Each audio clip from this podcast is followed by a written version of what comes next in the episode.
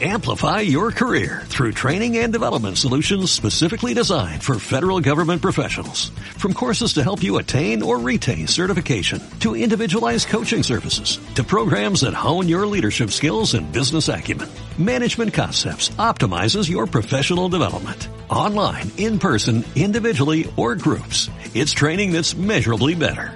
Learn more at managementconcepts.com. That's managementconcepts.com.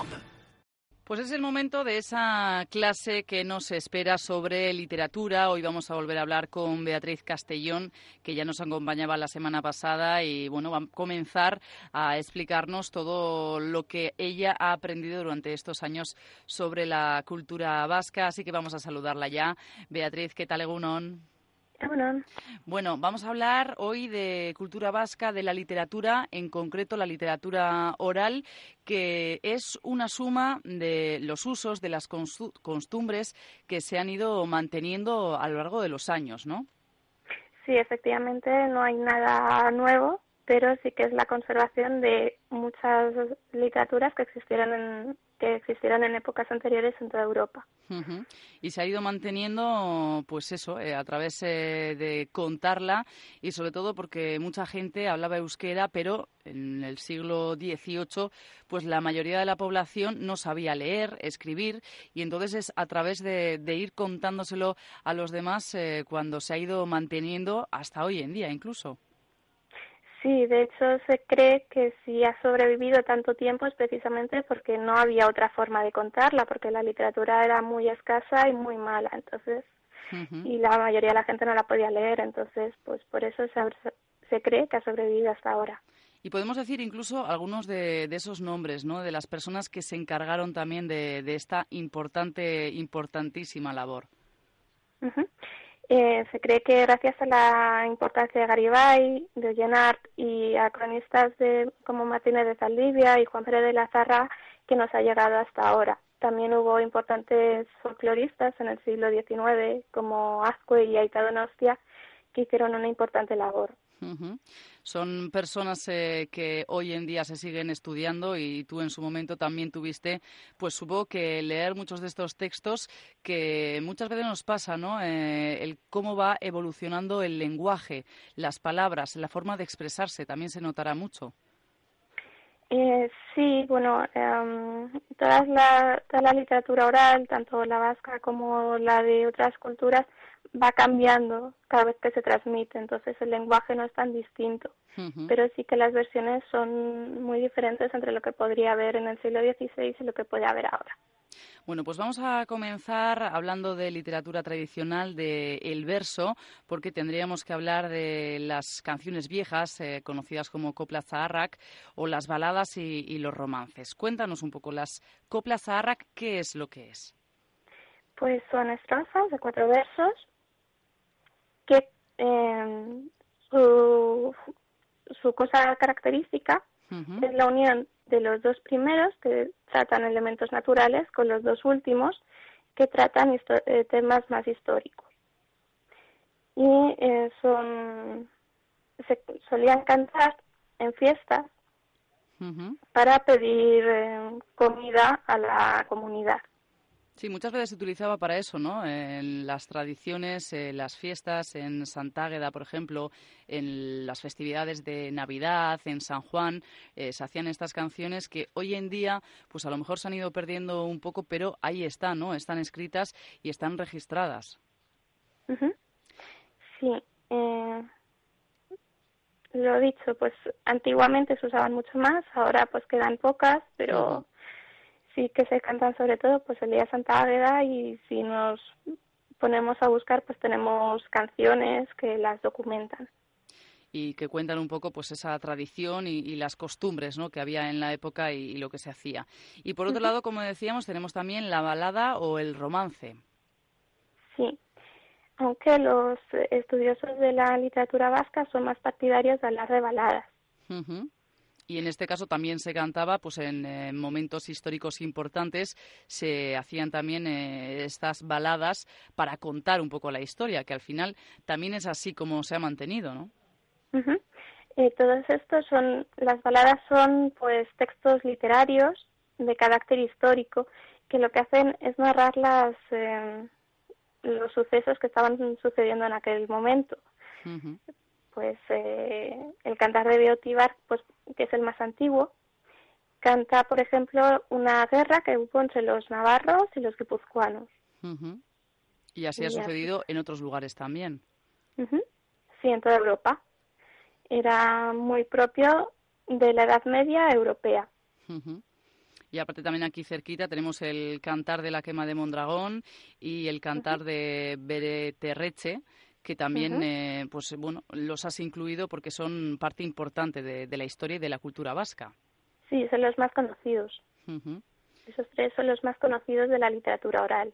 ¿Y qué son los, de las baladas. los Heresiac? Los Heresiac son poemas eh, que se cantaba cuando moría un personaje famoso que también han mantenido la historia que hoy en día podemos contar, pues gracias a todo esto que hemos encontrado en, la literatura en verso. Pero tenemos eh, otro apartado también del que hablar, eh, porque en prosa también tenemos que hablar de cuentos y leyendas que ha ido, han ido perdurando a lo largo de los siglos. Los cuentos son más parecidos a, toda, a todos los cuentos que existían en Europa sin embargo, las leyendas tienen un, un punto más interesante, ya que estaban basados en sucesos históricos reales, pero que con el paso de los tiempos pues han ido modificando hasta que ha llegado a adquirir su apariencia irreal. Incluso con personajes eh, que puede que no hayan existido, ¿no? Pero que aparecen en las leyendas. Sí, los Basajaun, las Lamias y las Gentiles eh, no es que obviamente tal cual no existieron, pero sí que es posible que hubiera un personaje en el que se basara. Bueno, pues vamos a ir a hablar del teatro. Beatriz, ¿qué nos puedes contar? Pues el teatro tradicional eh, solo se conserva en Zuberoa. Y em, representaban eh, batallas y parodias de los oficios de la época y los oficios ¿no? que había en, en aquel momento también, para dar a conocer a la gente bueno, pues cómo se trabajaba en diferentes ámbitos. Sí, es como una representación de la época, con los distintos oficios, los distintos estamentos, los animales. Y en muchas ocasiones lo que sí se hacía era, bueno, pues hacerlo en un registro cómico, para que, bueno, no sé si es para que la gente también se quedara con esa idea, ¿no? Porque al final, si la historia ha sucedido siempre, nos la cuentan de manera aburrida, pues a lo mejor no mostramos interés o no se nos queda, pero en este caso, bueno, pues con esas eh, partes gestuales y, con ese registro cómico, pues yo supongo que la gente lo interiorizaría mejor. Sí, normalmente se hacían con esa finalidad, porque ten en cuenta que era la historia, si no se transmitía de forma oral se perdía. Claro. Bueno, esto en cuanto a la literatura tradicional, pero en la literatura no tradicional también tenemos que hablar de cosas interesantes, por ejemplo, de los versos, de los vercholaris y el vercholarismo en general. Es la parte más importante de la literatura no tradicional, es decir, de aquella que cuando se pronuncia se pierde. eh, pues eh, la versolaricha, como todos sabéis, como todos sabréis, es la improvisación de discursos cantados en verso y sometidos a unas reglas métricas y rítmicas específicas que es complicado de hacer por esa improvisación de la que hablabas, pero que se ha ido manteniendo y hoy en día, bueno, pues tenemos muchísimos concursos de Bercholaris que sobre un tema, en cuestión de segundos, pueden hacer, eh, bueno, pues un relato de lo que ha ocurrido. A veces también podemos hablar de ese punto cómico, porque también pues se suelen hacer rimas con, bueno, pues con lo que primero se les pasa por la cabeza, ¿no? Porque es así de complicado. A mí algo que me llamaba mucho la atención es que tienen que hacer muchas cosas en muy poco tiempo. Eh, 15, 20 segundos tienen para hacer todos estos poemas. Sí, porque además luego las métricas son diferentes y bueno, pues hay que pensar, hay que contar las sílabas, hay que encajarlo en la canción, además cantarlo y bueno, tenemos sorchicos y tenemos el amarreco también. eh, que son las, los números de versos que tiene cada, cada estrofa. Y hoy en día, como decimos, pues eh, bueno, pues seguimos manteniéndolo y se guardan de otra manera, ¿verdad? Porque es lo que decías tú antes, que eh, antiguamente eh, no había manera de registrarlo. en esta ocasión, pues sí, podemos, a través de los medios de comunicación, a través de vídeos, a través de audios, podemos saber lo que contaban, pero lo que no sabemos es lo que se contaba en aquella época. Supongo que también se hablaría de temas cotidianos del día a día, de hechos históricos, un poco de todo.